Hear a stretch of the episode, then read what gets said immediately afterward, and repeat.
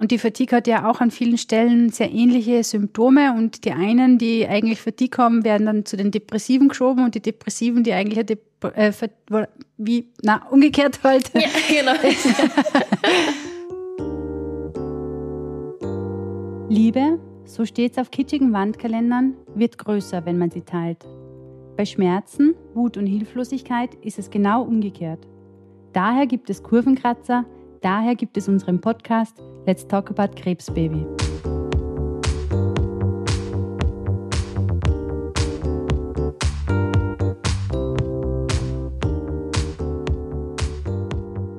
Fröhliches Hello, Hello da draußen, ihr Lieben. Ganz wundervoll, dass du heute wieder zu uns gefunden hast. Ein weiteres Mal dürfen wir mit einer neuen Folge von Let's Talk About Krebsbaby an die Luft gehen. Und schon geht's los und wir springen hinein ins Vergnügen, obwohl unser Thema heute so gar nicht vergnüglich ist. Denn heute sprechen wir über eine Schwere, die unsere Seele während oder nach einer Krebserkrankung treffen kann. Genau genommen auch vorher, aber heute sprechen wir über jene, die uns während oder nach einer Krebserkrankung treffen. Wir beleuchten das Thema der depressiven Episoden und wie das immer ist, habe ich eine wundervolle Person gefunden, die da ganz viel zu diesem Thema sagen kann. Und ich sage herzlich willkommen, liebe Elisabeth Ritter, willkommen in unserem Podcast. Ja, hallo. Ich freue mich sehr, hier zu sein. Schön, dass du da bist. Danke, dass du dir Zeit genommen hast. Es ist ja im Vorfeld ganz toll entstanden, dass du zu mir jetzt quasi hier heute in dieses Gespräch gefunden hast. Wir haben ja auf Social Media aufgerufen, an unsere herzallerliebste Community da draußen. Wer weiß was zum Thema? Und du hast gesagt, ich. Ja. Elisabeth, erzähl einmal, du kannst es sehr viel besser als ich. Erzähl einmal, wer bist du? Woher kommst du? Was treibt dich? Was machst du? Ja, äh, ich freue mich total hier zu sein ähm, und auch, dass das so schön geklappt hat. Social Media kann ja echt äh, Verbindungen schaffen. Genau, ich heiße Elisabeth Ritter. Ich bin Psychologin und Psychoonkologin und bevor ich zur Psychologie bzw. Psychoonkologie gekommen bin, habe ich Geschichte studiert, Medizingeschichte und äh, Anthropologie. Mhm. Ähm, habe da dann auch recht lange in der Wissenschaft gearbeitet und bin auch um, relativ um die Welt gekommen. als sich dann die Frage gestellt hat, promovieren oder nicht promovieren, habe ich mich entschlossen, Psychologie zu studieren, was ganz anderes mhm. zu machen. Und da wusste ich eigentlich auch schon, äh, dass es für mich in die Richtung Psychoonkologie oder Palliativmedizin gehen wird, wenn ich mit dem Studium fertig bin. Mhm. Und so war es dann auch. Ich habe die Psychotherapeutenausbildung angefangen und habe dann äh, gleich auch in der Onkologie gearbeitet, in einem Brustzentrum, aber war auch in anderen Abteilungen unterwegs. Und seit drei Jahren arbeite ich jetzt in der Krebsgesellschaft in Sachsen-Anhalt in Halle in der Beratungsstelle was eine ganz tolle Arbeit ähm, mhm. ist, weil wir sehr am Bedürfnis orientiert irgendwie arbeiten können. Warum entscheidet man sich für dieses Thema? Also, weil es ist ja jetzt nicht so, dass man sich denkt, äh, keine Ahnung, also es ist nicht so die typische die typische Berufswahl, sage ich jetzt einmal, ja, ich will mich gern mit sterbenden Menschen beschäftigen und das auf täglicher Basis. Hm. Ich, also bei mir hat es tatsächlich so einen privaten Hintergrund, also dass ich in der Abiturzeit, also bei meinen Großeltern gelebt habe und äh, die auch gepflegt habe und äh, dass ich aus dem Begleiten und auch das Begleiten dann im Sterben ähm, einfach, da gab es ein Gefühl und dieses Gefühl hat mhm. sich so hm. richtig angefühlt mhm. und ich habe immer beruflich nach diesem Gefühl gesucht und das mhm. habe ich jetzt einfach hier in, in in der Arbeit, ja. Also ich bin so, also dankbar, dass ich auch den Beruf machen kann, weil wir natürlich in ganz kurzer Zeit ganz intensiv in das Leben mhm. anderer Menschen reingelassen werden und ähm, da auch mit relativ wenig Aufwand auch viel eigentlich erreichen können. Mhm. Mein, ihr seid so wichtig. Also, weil ich sage, diese Menschen sind ja, treffen euch ja in einem Moment, an dem ihr einfach, ich habe gesagt, überlebensnotwendig, aber fürs emotionale Überleben jedenfalls äh, seid. Ja, ja also definitiv. Ähm, ja, danke. Also das heißt, von meiner Seite aus, ich springe jetzt einfach einmal ganz frei in das Thema rein. Also mhm. ich würde mich ganz gern heute einmal unterhalten, depressive Episoden, Depression, ein paar Worte vielleicht rumwälzen, was ist der Unterschied zwischen den einzelnen Worten. Ähm, aber vielleicht möchte ich mal ganz kurz mit dem anfangen. Mir scheint, ich glaube, es gibt auch entsprechend Daten dazu, aber mir scheint, dass einfach, wenn man mit einer Krebsdiagnose konfrontiert wird und sich, ich meine, unabhängig davon, dass das sowieso ein Schock ist und dass das Leben anders wird und bla bla, Aber mir scheint, eine depressive Episode oder gar eine Depression ist da gar nicht unwahrscheinlich, dass einem das passiert. Ist das ein Eindruck, den ich habe oder teilst du den mit mir? Ja, ähm, ich würde sagen, also wir müssten, glaube ich, über die Begrifflichkeiten sprechen. Also Studien sagen generell, dass sozusagen 30 bis, bis 35 Prozent, es kommt darauf an, welche Studien man sich anguckt, dass äh, bei einer Krebserkrankung da psychische Folgestörungen auftreten. Mhm. Und da kann man sich Hoch, ja viel. Das ist viel, ja, ja, aber es ist jetzt sozusagen nicht nur Depression, sondern es sind auch Angststörungen und so weiter. Mhm. Aber das heißt auch, dass 70 Prozent der Menschen tatsächlich ganz gut durch die Erkrankung kommen, mhm. ja. Also das ist sozusagen auch noch eine gute Seite, ja. Also dass mhm. es viele Menschen gibt, die jetzt ähm, zum Beispiel keine psychologische Unterstützung ja. brauchen, weil einfach das Umfeld gut funktioniert, ja, weil ähm, ja das einfach reicht. Und vielleicht und, einfach bis zum gewissen Grad resilient sind, äh, dass sie da genau. gut selber durchkommen, genau. oder? Mhm. Genau, oder auch gewisse Lebenserfahrung haben, krisenfest sind. Genau, also diese, mhm. diese Faktoren spielen einfach eine, eine, eine, große Rolle, wie man damit umgeht. Mhm. Ja. Was ich, glaube ich, zur Orientierung ganz gut finde, ist, ähm, sich zu überlegen, an welchen Punkten kommen jetzt zum Beispiel Patienten zu mir? Ja, wann, wann sehe ich die? Oder beziehungsweise nicht ich persönlich, aber wann finden Patienten den Weg zu Psychoonkologen, mhm. ja? Also wann haben die Kontakt, ja? Und das ist meistens oder häufig, also nicht immer leider, aber häufig ähm, bei der Erstdiagnose in der Klinik, dass sich da vielleicht ein Psychologe, Psychoonkologe oder Onkologin vorstellt. Ähm, und das ist ja viel zu früh, oder? Also da kannst du noch gar nicht reagieren. Genau, also, also da kann man auch gar nicht von einer Depression sprechen. Ja. ja also da, äh, da ist es eher so ein Schockzustand, ja, der ja. Unterstützung braucht, der Stabilisierung braucht, der Orientierung braucht, wo du dann guckst, ähm, was braucht der Mensch einfach, um die nächsten Tage gut zu gestalten. Ja, ja also gerade wenn du dann dran denkst, du wartest zum Beispiel auf einen Befund. Ja, das ist eine unglaublich belastende Situation. Da brauchst du einfach Halt und, und Struktur und Orientierung. Ja. Und ähm, ich glaube auch, dass es normal ist, ja, dass man im Verlauf ähm, von einer schweren Erkrankung immer wieder Phasen hat von Verzweiflung und Traurigkeit. Und auch jeder Patient hat das Recht, traurig zu sein. Und ich glaube auch nicht immer alles positiv sehen zu müssen. Also sozusagen dieser Spruch, ja. ja denk doch mal positiv, ja. ja nee, das kann auch mal vergessen. richtig. genau. Und, und also auch das Bedürfnis, sich vielleicht ja, zuweilen vielleicht auch mal gehen zu lassen, ja, mhm. wenn, wenn einem danach zumute ist. Und äh, wichtig ist da auch den Druck rauszunehmen. Ja, also ein negativer Gedanke ist nicht schlimm, das ist eher authentisch. Ja, mhm. also ich muntere dazu auf zu sagen, geht einfach sanft mit euch um. Ja. Denkt doch auch mal negativ. ja, oder zu sagen, es ist doch auch blöd. Es ist ja. doch auch richtig, richtig schwer. Und es ist auch schwer auszuhalten. Und ich kann Angst nachvollziehen. Ja, es geht ja um was. Ja, ähm, ja. Und ich glaube, das ist ganz, ganz, ganz wichtig, so dieses Gefühl zu geben. Ja. Und in dem Fall würden wir jetzt nicht von einer Depression sprechen. Mhm. Ja.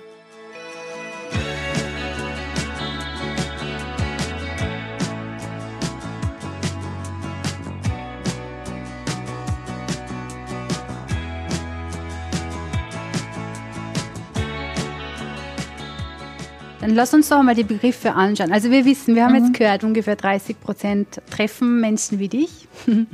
um sich helfen zu lassen. Oder vielleicht nicht unbedingt genau alle hin. Ungefähr 30 Prozent würden sie brauchen, mhm. aber gute Nachricht, ähm, 70 nicht. Das ist einmal super.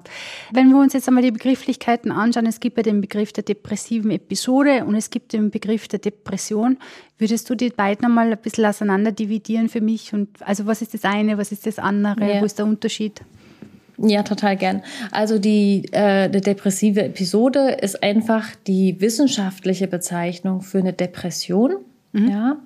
Und ähm, wenn sozusagen sich mehrere depressive Episoden aneinanderreihen, dann ist es sozusagen eine rezidivierende, also das heißt eine wiederkehrende psychische Störung. Mhm. Weißt du zufällig, wie viele Menschen allgemein an einer Depression erkranken? Ähm, so 16 bis 20 Prozent im Laufe des Lebens. Also mhm. jetzt nicht auf Krebs bezogen, sondern im Laufe des Lebens. Also für mich ist eine Depression was sehr viel schwerwiegenderes als eine depressive Episode. Hm. Okay, dann lass uns mal gucken, also sozusagen diese mhm. Abstufung, ja. Also sag mal so, du hast, du hast Momente, in denen du traurig bist, in denen es dir nicht gut geht, in denen du dich vielleicht zu nichts motivieren kannst und so weiter. Ähm, aber das geht vorbei nach ein paar Tagen. Dann ist es ein kleines Loch oder eine depressive Verstimmung. Man verwendet das Wort depressiv ja auch recht häufig, ja. Also man sagt irgendwie, ja. oh, ich bin Depri oder so. Also das heißt, es wird auch relativ inflationär benutzt. Und wenn ich jetzt zum Beispiel an äh, Krebspatientinnen äh, und Patienten denke, würde ich sagen, es gibt die Diagnose der Anpassungsstörung, das heißt, auf ein, auf ein Ereignis folgt sozusagen eine Phase von Traurigkeit mhm. und so weiter. Also sehr, sehr, die ja sehr, gesund sehr wahrscheinlich, oder? Genau und auch auch normal.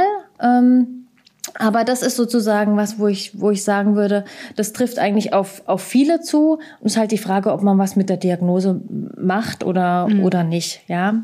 Und von einer, von einer depressiven Episode, ähm, Episode klingt so kurz, gell? Mhm. Also das klingt irgendwie so weniger gefährlich wie Depression. Aber es ist tatsächlich wissenschaftlich, wenn wir sozusagen in die Klassifikation reingucken, dann äh, können wir sehen, dass sozusagen die depressive Episode das einmalige Ereignis von einer Depression einfach ist. Ja. ja also einfach ein wissenschaftlicher Ausdruck. Okay, es bedeutet also nicht den Schweregrad in irgendeiner Art und Weise. Also das ist nicht eine niedliche Form mhm. der Depression, sondern...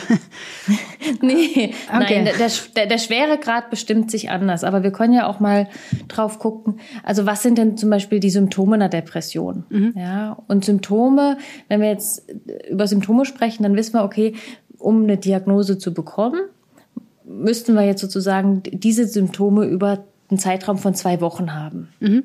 Ja. Und äh, da, gibt, da unterscheidet man in Hauptsymptome und Nebensymptome. Ähm, und je nachdem, wie viele von den Symptomen auftreten, äh, ist es dann eine leichte, eine mittelgradige oder eine schwere Depression. Okay. Also in der Gliederung. Das macht dann für die Behandlung macht das macht das Sinn und es gibt noch andere Arten von Depressionen, aber ich glaube, das sprengt hier den Rahmen. Ja, was erzähl einmal, was was würde denn eine leichte Depression wie würde eine leichte Depression erkennen? Mhm. Also du bräuchtest für eine leichte Depression zwei von den Hauptsymptomen, zwei von drei Hauptsymptomen. Und die Hauptsymptome sind also eins gedrückte Stimmung, depressive Stimmung, wie man es auch so schön ja. sagt. Also das sagen auch viele Patienten, ja, die kommen, oh, ich bin ganz depressiv, ja. Und dann sage ich, ja, lassen Sie uns mal gucken. Ja. Ähm, also und da geht's auch gar nicht darum, weine ich jetzt oder weine ich nicht oder so, also manche Menschen können einfach gar nicht weinen in so einer Situation. Also sind so, haben keinen Zugang zu ihren Gefühlen. Manche Menschen weinen einfach viel, ja. Also dieses Weinen sagt zum Beispiel auch nichts aus. Dann, das heißt aber, ähm, ich bin, ich fühle, ich fühle Trauer oder ich fühle Schwere. Genau, genau. Traurigkeit. Traurigkeit. Genau. Traurigkeit ist sozusagen. Und dann hast du als zweites äh, Hauptsymptom Interessenslosigkeit, Motivationsmangel. Also du kannst dich nicht auf, aufraffen, Hobbys, die dir Spaß gemacht haben, machen jetzt keinen Spaß, was letzten Endes dann auch oft mal so zu einem sozialen Rückzug führt, weil wenn ich mhm. irgendwie Verabredungen absag, weil ich dann denke, oh, ich habe jetzt doch keine Lust, ich kann mich dazu nicht aufraffen, das sind sozusagen dann Folge, Folgeerscheinungen mhm. ja im sozialen Kontakt. Und äh, das, das dritte Symptom ist dann so Antriebsmangel und erhöhte, mhm. erhöhte Ermüdbarkeit. Ja, dass man so sagt, pff, ich, ich kann. Komm nicht, nicht drauf. Ja, ja mhm. ich komme ich komm auch nicht raus, ja. Also ich mhm. kann mich nicht, nicht motivieren. Mhm. Genau. Und dann ähm, kommen, also da, davon müssen zwei Symptome da sein zu den Hauptsymptomen. Und dann ähm, brauchen wir für eine leichte Depression äh, oder eine leichte depressive Episode ähm, zwei Nebensymptome und die Nebensymptome sind vielfältig und das sind eigentlich auch die, die wirklich gut zu fasten sind. Mhm. Verminderte Konzentration und Aufmerksamkeit, also Schwierigkeiten zu denken ähm, oder Entscheidungen zu treffen, ist häufig auch schwierig. Ein vermindertes Selbstwertgefühl oder Selbstvertrauen, also man ist so dünnhäutig ähm, und ja, hat so keine, keine Lust Gefühle von Schuld und Wertlosigkeit? Es ist so ein schlechtes Gewissen, oder? Mhm. Dass man so ein grundlegendes schlechtes Gewissen. Ja, das genau. hört man auch immer wieder. Das wird aber ganz, also wird in, in diesen Diskussionen dann oft einmal gar nicht so zur Sprache gebracht. Das kann, kann also ein ekliges Grundgefühl sein. Ja, Ja, ja. Äh, dann also sozusagen eine pessimistische äh, Zukunftsaussicht, also dass du halt äh, sagst, oh, was was was soll das alles? Mhm. Also bis hin zu suizidalen Gedanken. Mhm. Ja, also das ist natürlich auch was, wo wir dann auch hellhörig werden, wo wir oft dann was was machen müssen. Ähm, Schlafstörungen, Einschlafstörungen, Durchschlafstörungen, mhm. Gewichtsverlust, Verlust der Libido mhm. und ja, und das sind sozusagen die, die, die Nebenstörungen. Ja, ja, Aber wie gesagt, das sind auch Dinge, die auch einfach während der Therapie, die auch Nebenwirkungen der Therapie sein können.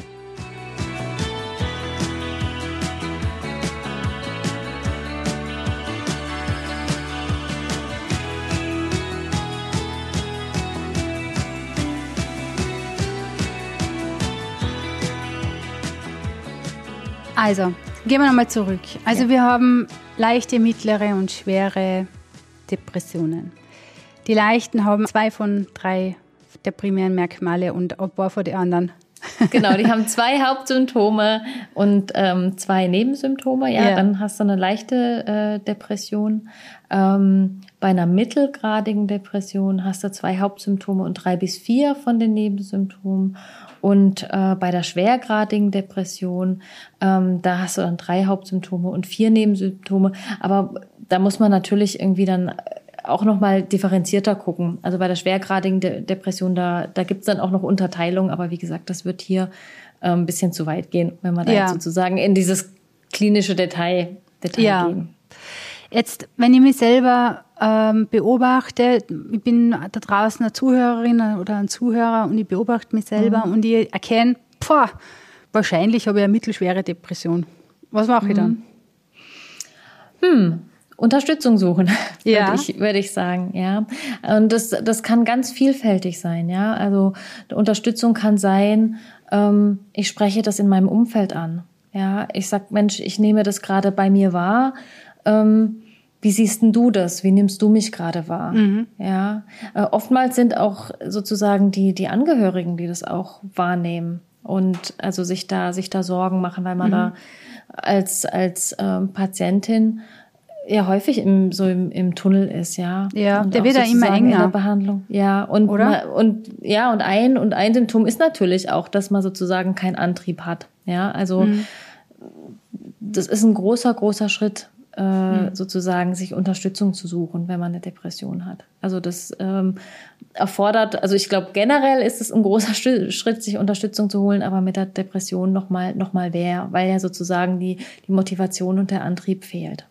Ja. Könnte man da als angehörige Person, dass man wirklich hergeht und sagt, ähm, mit so einer, ist es eine Symptomatik? Ähm, ja kann sich jemand selber vielleicht nicht so gut helfen, da würde ich wahrscheinlich helfen, wenn ich einen Termin ausmachen würde und zum Termin mitfahren würde, die Person mhm. einfach hinbringen. Mhm. Oder weil oft einmal ist ja diese Hemmschwelle dann einfach auch so groß. Die Frage ist, wie übergriffig ist man da, wenn man sowas machen würde?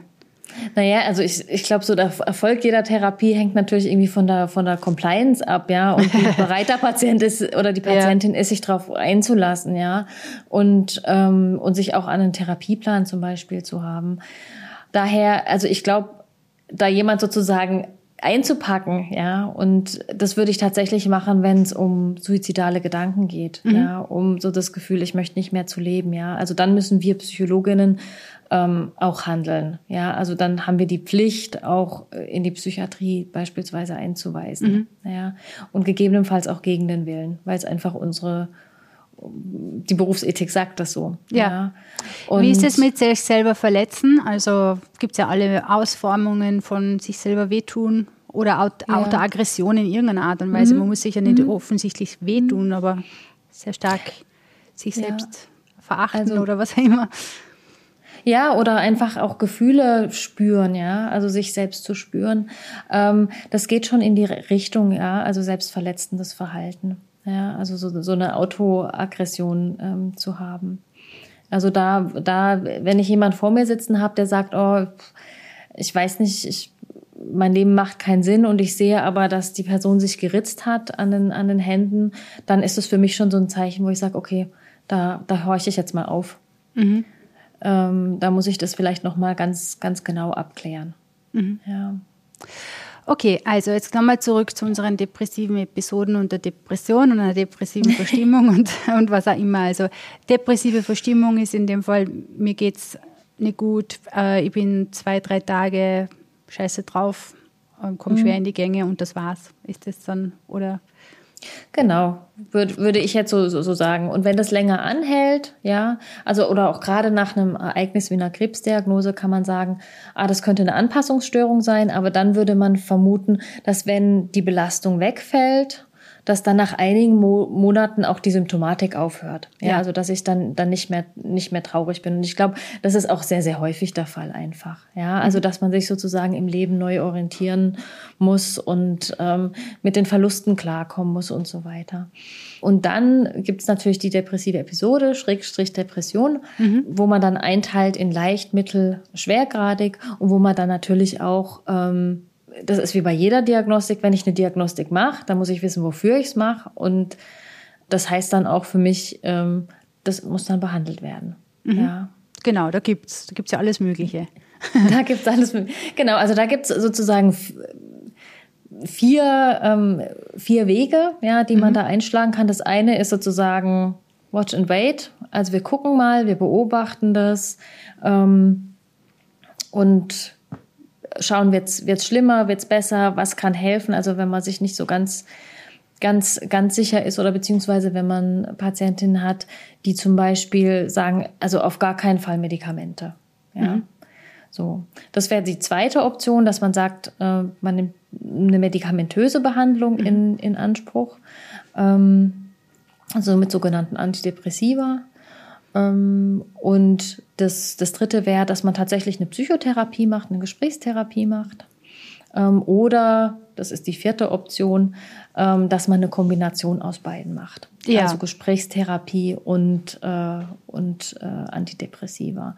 Und ich, also was die Antidepressiva angeht, ist es häufig so, dass ich Patientin häufig sage, das kann man schon nehmen, das kann man schon machen. Also die Angst davor, das zu nehmen, ist unglaublich groß. Ja, also auch gerade bei, bei Menschen mit einer Krebserkrankung, die sowieso eine ganze Latte an, an, an Medikamenten nehmen, sozusagen noch eins mehr, ist es auch, muss das wirklich, muss das wirklich sein? Mhm.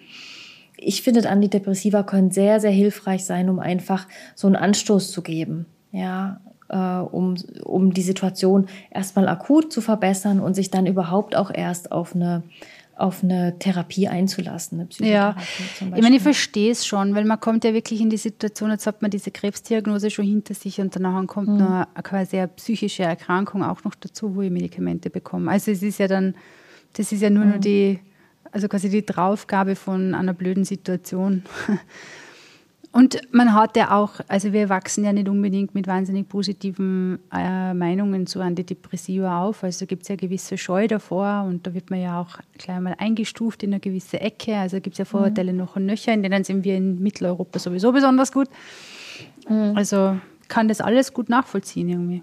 Ja, ja, also ich glaube, es gibt auch so diese, diese, diese, die Idee, wenn ich Antidepressiva nehme, dann bin ich nicht mehr ich selbst mhm. oder äh, da werde ich davon süchtig. Also das kann man schon mal gleich ausräumen. Also Antidepressiva machen nicht süchtig. Ähm, was einfach wichtig ist, ist, dass ähm, wenn man die absetzt, die Antidepressiva, ja, dass das ähm, langsam passiert und dass das begleitet passiert. Ja? ja. Also weil dann sozusagen Nebenwirkungen auftreten können, die, die unangenehm sind. Also wie Schlafstörungen, Magen-Darm-Probleme, Unruhe, Reizbarkeit, Kopfschmerzen ist ganz häufig, Kopf- oder Muskelschmerzen. Mhm. Ähm, und dass das begleitet ist, dass man es einfach auch einordnen kann, ja. ja, die, die Symptome. Ja, jetzt ist ja so, dass bei Medikamenten das ja auch einmal passieren kann, dass man Symptome hat, die vom Medikament verursacht werden. Jetzt weiß ich, gibt es ja unterschiedliche Antidepressiva. Ähm, was ist, wenn ich jetzt einmal eines nicht gut vertrage? Was mache ich dann? Also die Einnahme sollte auf jeden Fall begleitet sein. Ja, also dass man sozusagen auch noch mit dem Arzt Rücksprache hält und Antidepressiva wirken, wirken ja auch nicht sofort, sondern erst nach so zwei bis drei bis drei Wochen.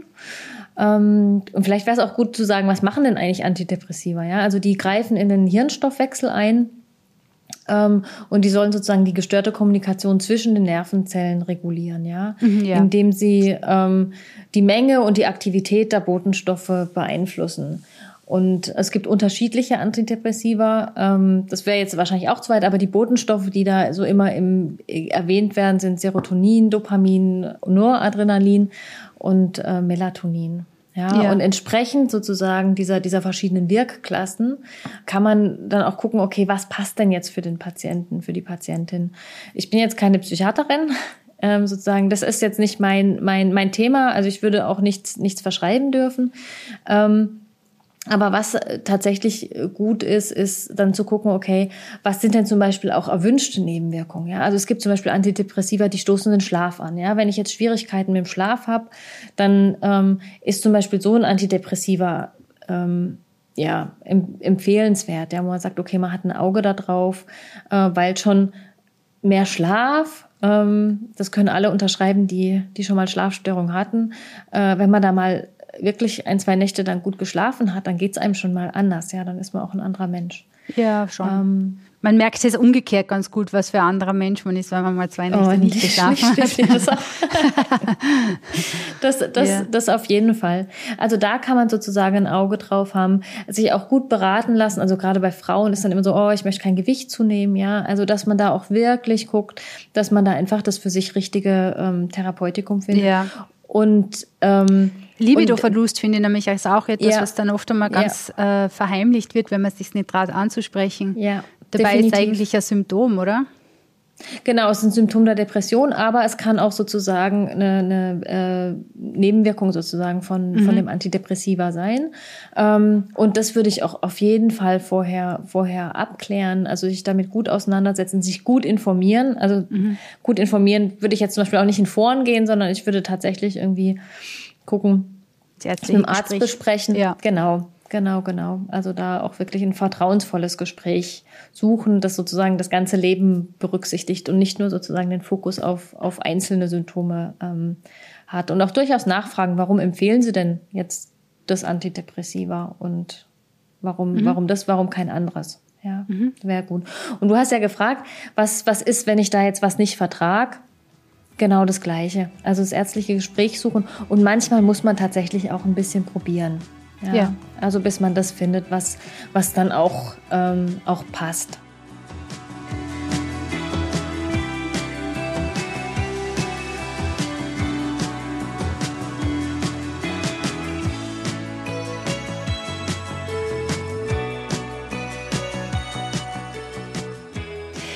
Vielleicht wollen wir mal in diese Ressourcen, Handlungskompetenzen und Selbstwirksamkeit ein bisschen reinschauen.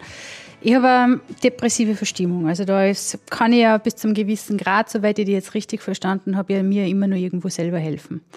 Was könnte man denn Gutes für sich tun, damit man sich da eben wieder selber rausmanövriert? Ja. Ähm also zum einen denke ich, ist es gut, so ein bisschen einen Plan zu haben, ja. Also zu gucken, brauche ich Medikamente? Wäre das sinnvoll? Finde ich äh, jemand, der mich da begleitet, eine Psychologin beziehungsweise Psychotherapeutin? Ähm, aber was ich selber tun könnte, wäre zum Beispiel mir eine Struktur geben, ja. Mhm. Zu sagen, ich plane meinen Tag. Gerade so bei, bei Motivationsproblemen ist es so, dass man, dass man sagt, okay, was kann ich mir zutrauen? Ja, was mhm. kann ich mir morgen zutrauen? Und da geht es darum, auch wirklich ganz fein herauszufinden, was fordert mich? Ja, es soll ja schon fordern. Äh, das hat ja dann natürlich auch eine Auswirkung auf die Selbstwirksamkeit. Ähm, aber es darf halt nicht überfordern. Ja, ja dass man weil sonst komme ich wieder zu hat. Ja. Genau, genau. Ähm, was ich auch oftmals empfehle, und das klingt so banal, herausfinden, was tut gut. Mhm und tatsächlich die Sachen aufzuschreiben. Weil wenn ich sie irgendwo stehen habe, ja, wenn es mir nicht gut geht, dann ist es besser zu wissen, okay, da stehen die Dinge, die mir eigentlich gut tun, mal zu gucken, ob da eins davon ist, was ich gerade, was ich gerade machen kann. Mhm. Ja, also da wirklich zu gucken, was, was, was tut gut.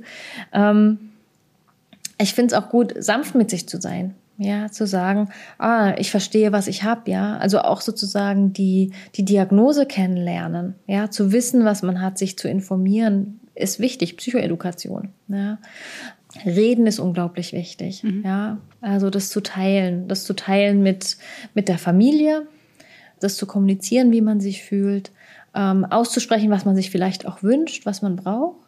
Reden mit ähm, anderen Betroffenen kann total hilfreich sein, ja, weil man merkt, okay, mir geht's, ich bin nicht der einzigste Mensch, dem es so geht. Ich stelle mich nicht dumm an, sondern es geht anderen Menschen auch so und wir können die Erfahrung teilen.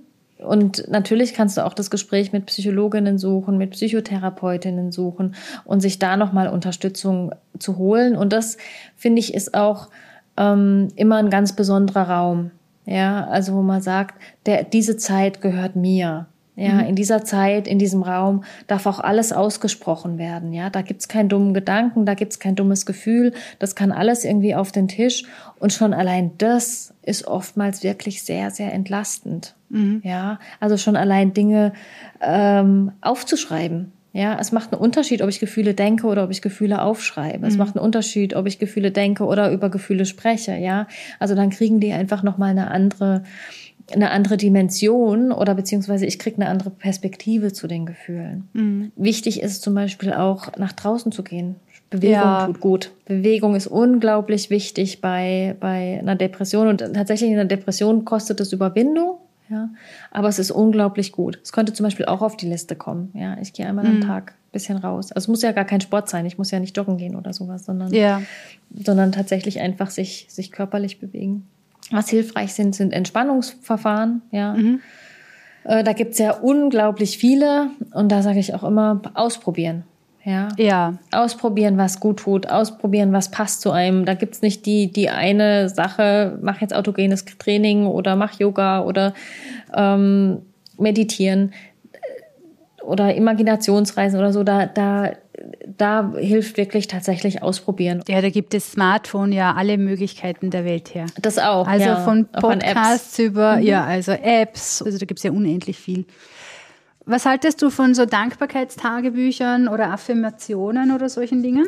Ähm, Finde ich gut. Aber da auch wieder, also wenn es einem gut tut, ja, natürlich ist es gut aufzuschreiben.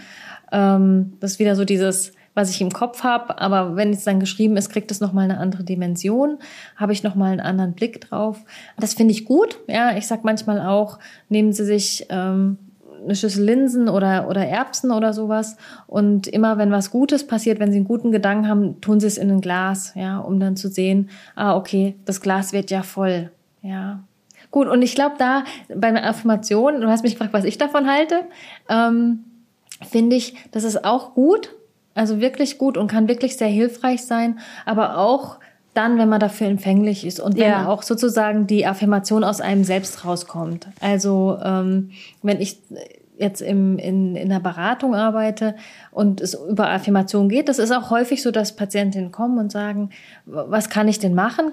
Äh, geben mhm. Sie mir mal eine Affirmation, dann sage ich, naja, lassen Sie uns mal die gemeinsam entwickeln, ja. Mhm. Was passt denn zu Ihnen, ja? Und, äh, und dann finde ich das, das gut. Ja, oder wenn, mhm. das, wenn man merkt, okay, das Herz spricht drauf an. Mhm. Ja, und wenn negative Gedanken da sind, dann kann man auch mal Stopp sagen. Genau, man kann auch mal laut Stopp sagen. Man kann Stopp denken, man kann auch laut Stopp sagen. Mhm. Ähm, und man kann natürlich auch das mit einem, äh, zum Beispiel mit einem Geruch oder mit irgendwas verbinden. Ja, zu sagen, mhm. okay, Stopp. Und was mache ich dann? Mhm. Was ist, was ist dann hilfreich? Also so kleine Strategien entwickeln, die, die sich manchmal dann als hilfreich erweisen. Aber auch da wiederum, das ist sehr individuell. Ja, und ja. Da ist tatsächlich dann auch eine Begleitung tatsächlich was, was, was helfen kann. Ja, sozusagen eine ganze Liste zu haben, ähm, an, an Dingen, die man tun kann und dann zu sagen, okay, das funktioniert, das funktioniert, das funktioniert, das übernehme ich mir jetzt auf meine Liste. Ja. Wie ist denn das eigentlich bei den Zugehörigen und Angehörigen? Was könnten denn die eigentlich für jemanden machen? Was könnte ich denn tun, um von außen zu unterstützen? Hm. Also wenn du das sozusagen merkst, ist auf jeden Fall das Gespräch suchen, ja, und da auch finde ich möglichst offene Fragen zu stellen, ja. Ähm, wie geht's dir? Was kann ich für dich tun? Ja, wie kann ich dir helfen? Vielleicht auch sozusagen von sich selbst sprechen, ja, und sagen, ich habe das Gefühl, dir geht's nicht gut. Ich finde es schwer, dich leiden zu sehen. Kann ich ja. irgendwas tun? Ja, also sozusagen nochmal so eine Spiegelung machen, ähm, zuhören. Ja, ganz wichtig. Und also wie gesagt, grundsätzlich ähm, sollte man, glaube ich, auch vorsichtig sein mit, mit, mit Ratschlägen. einfach mit Ratschlägen, du solltest jetzt aber vielleicht doch einmal auf die Füße kommen und was dagegen tun, was da so schlecht geht, oder wie? genau, genau, genau, genau. Jetzt reiß dich mal zusammen. Reiß dich einmal zusammen. Oh, ein super Satz.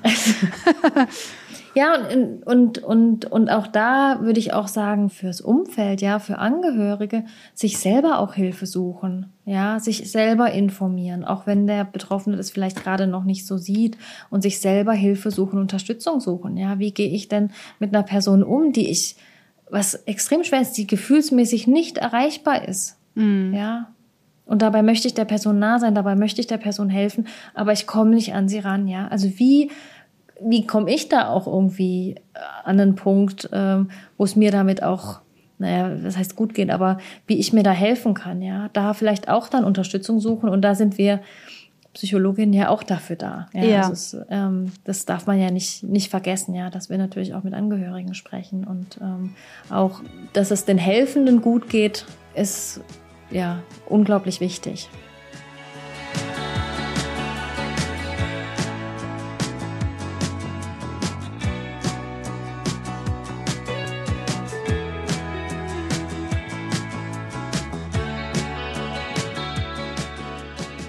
Ich versuche das jetzt nochmal kurz abzugrenzen. Depressive Verstimmung ist etwas, was ich durchaus selber nur irgendwo handeln kann. Das ist, fühlt sich nicht gut an, aber es ist, ich habe nur irgendwo das Gefühl der Selbstwirksamkeit. Ab wann schaue ich hin? Also wann ist ja. der Moment, wo ich sage, hm. hm. Also definitiv, wenn ich darunter leide, ja, wenn das mich einschränkt in meinem Alltag, wenn ich, ähm, wenn mir das auch gespiegelt wird, mhm. ja, von, von, von meinem Umfeld. Und wenn es natürlich länger anhält, ja. Mhm. Wie gesagt, also für eine Diagnose bei einer depressiven Episode mindestens zwei Wochen muss es anhalten da sein, mhm. die Symptome. Und zwar alle, alle von den Symptomen müssen da sein. Mhm. Ich war mal bei jemandem sehr nah äh, zeitlang dabei, äh, der mit einer Depression gekämpft hat. Mhm. Ähm, oder also es war eines, eine der Symptome äh, die eine Depression. Und ich kann mich erinnern, wie ich komplett fasziniert war nach einigen Monaten, wie die Person das erste Mal wieder lächeln gesehen habe. Weil ich mhm. dann, und in dem Moment habe ich gemerkt, ich habe die Zähne schon so lange nicht mehr gesehen und dann habe ich müssen gehen, weil sind mir richtig die Tränen kommen, weil ich dann einfach, weil man mhm. merkt es dann erst im Nachhinein, mhm. dass man. Was gefehlt hat. Was gefehlt, ja wirklich. Also man ist dann irgendwie so im Tun ähm, und man kommt erst im Nachhinein dann drauf, ah ja, das war ja eigentlich, stimmt, das war ja schon so lange nicht mehr da. Mhm. Ja. Mhm. Ja, ja, und äh, ich glaube, man kann sich auch, und das ist ganz wichtig, ja, dass man sich sozusagen nicht an diesen Zustand der Depression gewöhnt, ja, weil äh, je länger das dauert, also je früher eine Depression diagnostiziert wird, desto besser, diagnostiziert und behandelt wird, ähm, desto, desto besser. Ich glaube, mhm. das kann man sich auch nochmal merken. Also ohne, dass man da jetzt so äh, Druck aufbaut, aber ähm, dass es auch keine chronische Depression wird. Mhm. Ja. ja. Also jetzt machen wir das einmal so ein bisschen eigenartig. Du hast eine Depression. Ich bin deine zugehörige Person. Weil, mhm. wenn es darum geht, wie könnte man das dem Umfeld sagen, wie könnte man sich äußern, was würdest du zu mir sagen in dem Moment? Mhm. Also, weißt du, wie würdest du mir das, oder was würdest du mir erzählen müssen, dass ich verstehe, dass sie reagieren? Mhm. Ist das eine sehr, sehr doppelt, doppelt gemoppelte Frage jetzt gerade? nee, nee, ich muss mich da nur, ich muss mich da nur rein, ähm, reinfühlen. Ja, also A, würdest du wahrscheinlich ähm, eine Elisabeth vor dir haben, die, die nicht beschwingt ist, ja, ja. der du ansiehst ah, da, da ist was, da ist eine Betroffenheit, ja. Ähm, du würdest ähm, merken, dass ich traurig bin.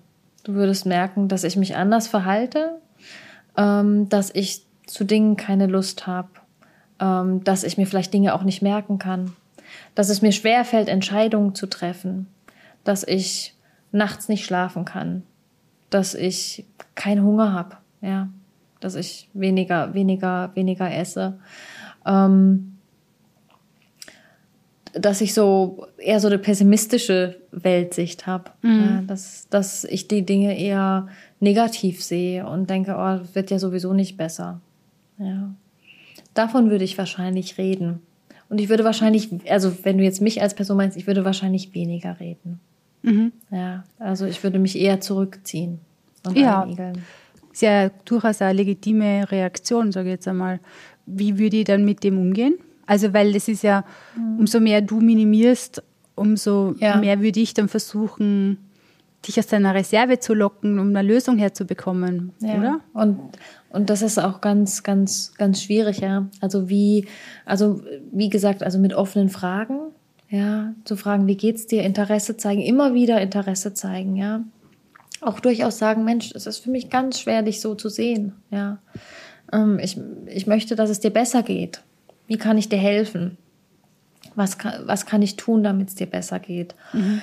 Vielleicht dann auch, ähm, und das finde ich nicht übergriffig zu sagen, was hältst du davon, wenn wir uns Hilfe suchen? Ja. ja. wie könnte, wie könnte die Hilfe aussehen? Also da auch Vorschläge machen, auch sagen, wenn es dir schwerfällt, ich begleite dich. Ja. Also das sind so, so Hilfestellungen und tatsächlich auf die, auf die Bedürfnisse auch hören, ja. Was, mhm. was braucht der, was braucht der andere? Was ist, was ist da wichtig? Ja. Was sagt er mir?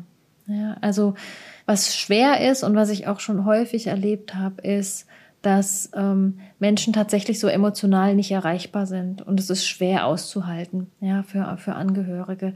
Da so dieses Gefühl, da ist immer so eine, so eine Wand zwischen, zwischen uns. Ja, wobei das gut nachvollziehen kann, wenn man, dass man die aufbaut, weil wenn man keine Energie für nichts und niemanden mehr hat, muss, das ist ja eine reine Schutzfunktion, oder? Also, weil das ist ja, man ist ja auf Minimalbetrieb. Ja, aber also ist ja auch ganz wichtig zu wissen, das ist was, was mit dem Hirnstoffwechsel zu tun hat. Ja. ja. Also dass, dass sozusagen der Körper das gar nicht anders, ähm, anders kann. Mhm. Apropos Körper und er kann Dinge, ähm, es gibt das Glückshormon Serotonin und es gibt Dinge, mhm. die man essen kann, wie Zimt oder getrocknete Aprikosen oder Kakao. Und dann kann man einfach, mhm. sehr, einfach blanke Serotonin füttern, futtern. Kann man sich irgendwie mit solchen Dingen behelfen? Also jetzt so grundsätzlich? Mhm. Kannst du, also unterstützend, ja. Also nicht, nicht als Heilung, also das ist jetzt nicht so, ja. wenn ich jetzt, ähm, ähm, aber unterstützend, Ein Kilo ja. getrocknete Aprikosen und keine Depression mehr. genau, genau. Oder, keine Ahnung, zehn Tafeln äh, Schokolade, die über 80 Prozent hat. Ja, ähm, wobei das würde zur Diskussion stellen, ob das nicht doch hilft.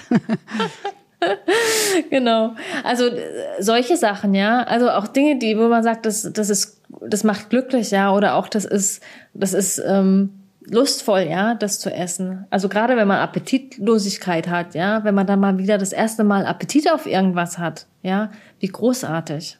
Ja. Mhm. Und ich glaube, generell kann man schon sagen, dass so ähm, für die ganzen Botenstoffe eine gesunde Ernährung einfach sinnvoll ist. Ja, mhm. also dass du Nüsse isst, Hülsenfrüchte, Obst, Gemüse. Aber du hast auch die Gewürze gesagt, ja, Zimt, Ingwer, Kurkuma.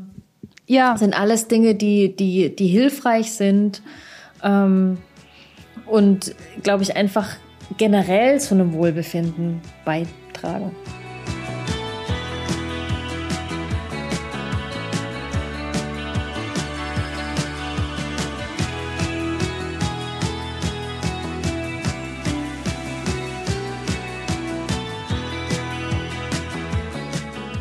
Kann man einer Depression vorbeugen? Hm.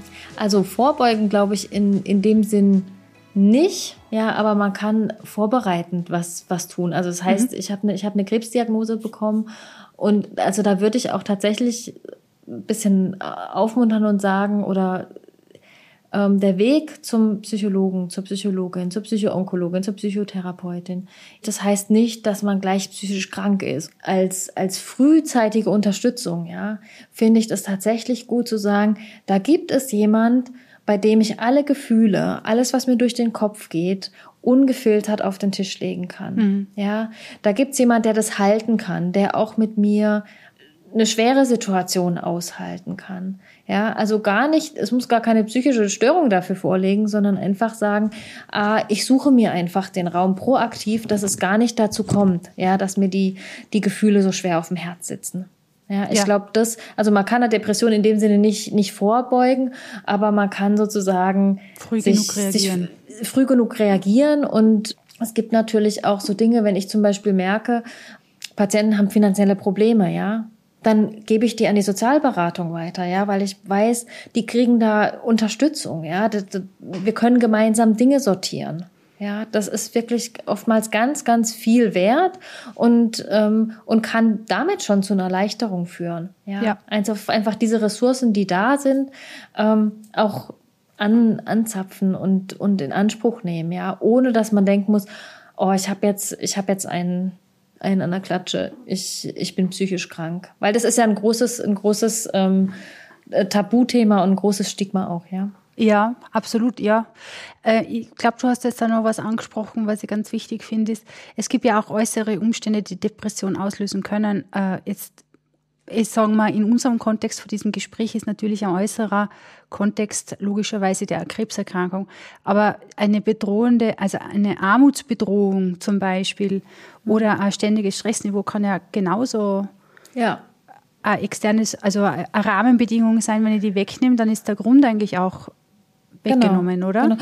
Ja, und wir können uns auch generell mal angucken, ja, was sind denn Auslöser für eine Depression, ja? Mhm. Und wir gucken ja auch, wenn wir sozusagen psychotherapeutisch arbeiten, fragen wir auch, seit wann sind, bestehen die Symptome und gibt es denn einen auslösenden Moment? Ja, haben Sie eine Erklärung dafür? Ja, und das können ganz unterschiedliche Sachen sein. Natürlich kann das eine Krebsdiagnose sein, aber das kann auch äh, eine Verlusterfahrung sein, das kann auch eine Geburt sein, ja, wenn wir mhm. jetzt an postnatale Depressionen denken.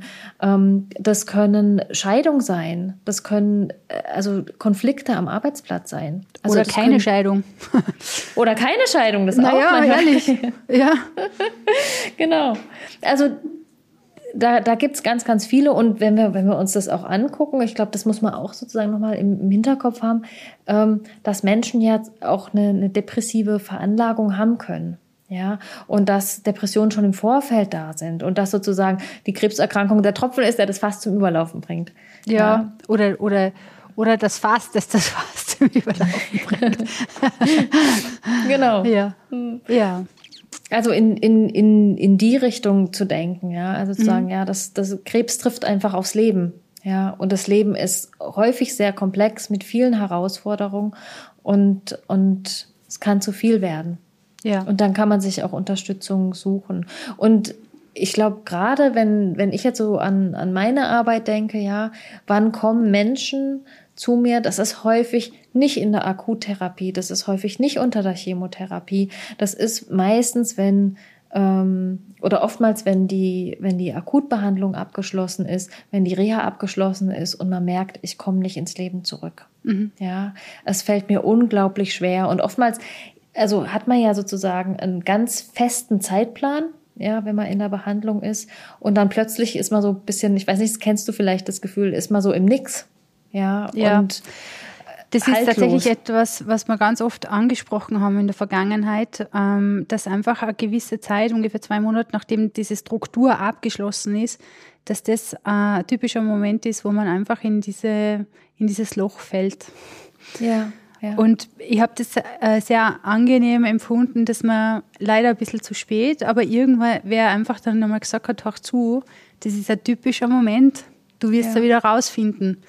Weil das ist also ein Realitätscheck für mich gewesen, wo ich dann mich auch irgendwo in einen Rahmen gießen konnte, wo ich gemerkt habe, okay, ich versage jetzt nicht auf totaler Ebene, mhm. weil das ist nämlich tatsächlich das, was passiert ist. Mein ganzes Umfeld hat gesagt, hey, alles ist jetzt wieder in Ordnung, was genau. tust du jetzt so blöd? Weil jetzt hast du es endlich hinter dir und jetzt lass dich so hängen oder was? Genau, du siehst doch gut aus. Jetzt kann doch ja. und also ich kann ich kann diesen Wunsch auch total gut nachvollziehen, ja, dass man diesen Wunsch nach der Erkrankung nach Normalität hat, dass das ganze Umfeld den Wunsch hat, lass es doch jetzt bitte wieder so sein wie vorher. Ja. ja? Aber innerlich fühlt sich das für die meisten nicht so an. Innerlich ist das Gefühl, pff, ich weiß eigentlich gar nicht, wo ich stehe. Ich bin so haltlos. Ja, ja. Genau an was richte ich jetzt mein Leben auf? Jetzt habe ich das geschafft, jetzt habe ich diese große Hürde geschafft, die all meine Kraft, all meinen Fokus gebraucht hat. Und, und jetzt tut sich da sozusagen der Boden auf. Und eigentlich müsste ich total froh sein und sagen, äh, ja, dankbar, gut, ich, ich bin gut Leben durch die, zurück. Genau, ich ja. bin durch die Erkrankung gekommen, aber ich kann es nicht fühlen. Ja, mhm. und da, da ist so, ich sag immer, da, die, die Seele, die kommt meistens so hinterher. Ja. Ja.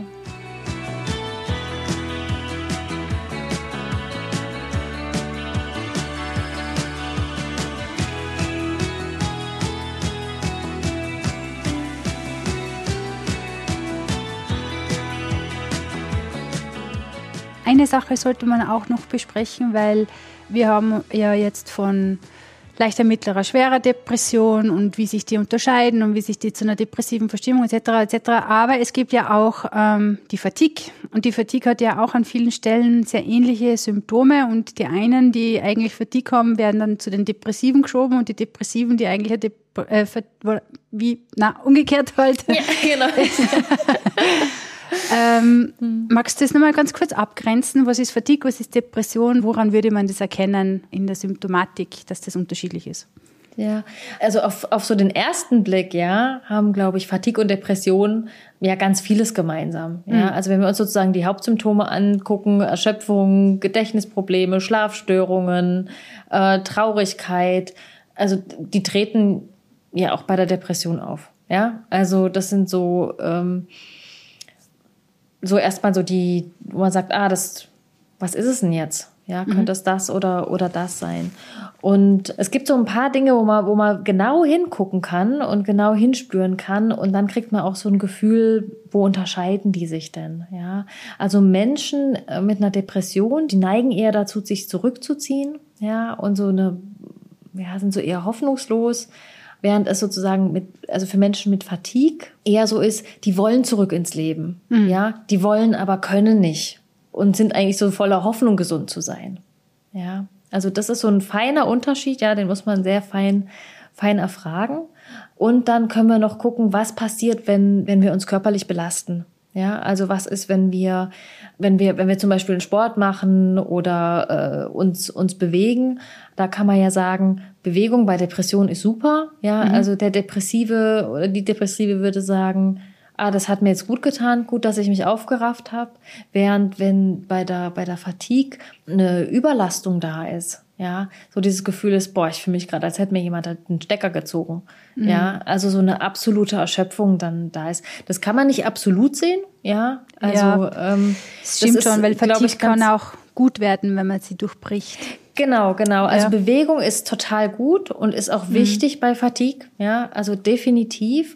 Da geht's immer darum, finde ich das richtige, das richtige ja. Maß. Ja, mhm. aber so dieses Gefühl, also wenn mir jemand sagt, oh, ich fühle mich so, als wäre mir der Stecker gezogen, dann ist das für mich klar, okay, das geht eher so in die Richtung Fatigue, also diese ganz plötzliche schwere Müdigkeit, mhm. ja, also diese körperliche Müdigkeit, ja, die ähm, ist bei der Depression anders beschrieben.